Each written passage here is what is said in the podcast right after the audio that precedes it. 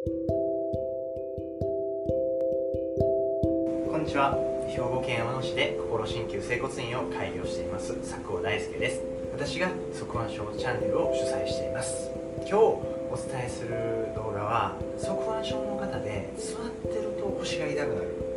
あるいは座ってるお子さんを見ると背中を丸めたらダメだって言われてるのにいつも背中を丸めている。実は側腕症の方にとって背中を丸めた姿勢というのは側腕症を徐々に徐々に悪くしてしまう可能性があるんですね。ですので背中が丸い状態で座っているっていうのは側腕症の方にとって良くないことになってしまうんですね。ですのでこの度は座っていると背中が丸くなる姿勢を矯正する方法をこの度の動画にまとめさせていただきました。側腕症という診断を受けて今は様子を見ましょうと言われている段階からこういうことを気をつけておいていただくと側腕症の歪み背中の曲がり方っていうのがどんどんどんどん悪化していくのを防ぐことが可能になります。ぜひこのための動画を参考にご自宅で取り組んでいただけたら幸いです。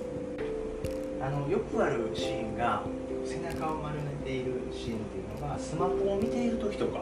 本を読んでいる時とかあとあるいはテレビを見ている時だと思うんですよね、えー、まず背中を丸めてしまう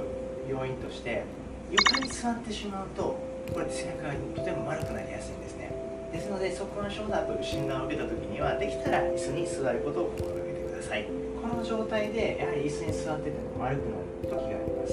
絶対丸くなったらダメだってわけではないんですが長時間丸い姿勢でいるとやはり背中って硬くなってくるんですね。ですので丸くなっている姿勢が続いてきたって時には1回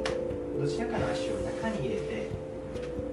こういう形でお腹を前に出す姿勢を心がけてほしいです。この状態でにスマホを触ってもらったり本を読んでもらうっていうのは別に一つの方法になります。ちょっと座ってて背中が丸い時間が続いたなって思う時には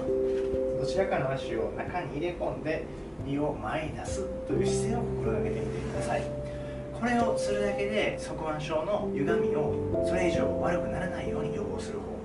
あるいは矯正していくことが可能になります。もし側腕症という診断を受けているようでしたらこの方法を取り入れて日常生活を過ごしていただければと考えています。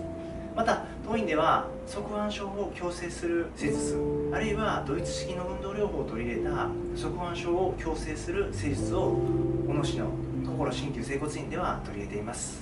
もし側腕症でどこに行ったらいいのかわからないあるいは治療していきたいとお考えなんでしたら私たちの提供している側腕症の矯正法がきっとお役に立てると考えています。どうしようもない時にはお早めにご相談ください。また側腕症を日常で予防していく方法あるいはご自宅でもできる運動だとか対処法をこの動画でお伝えしていきたいと考えています。このための動画を見て良かったと思う方は親指を立てたグッドボタンとチャンネル登録の方をよろしくお願いします。それでは失礼します。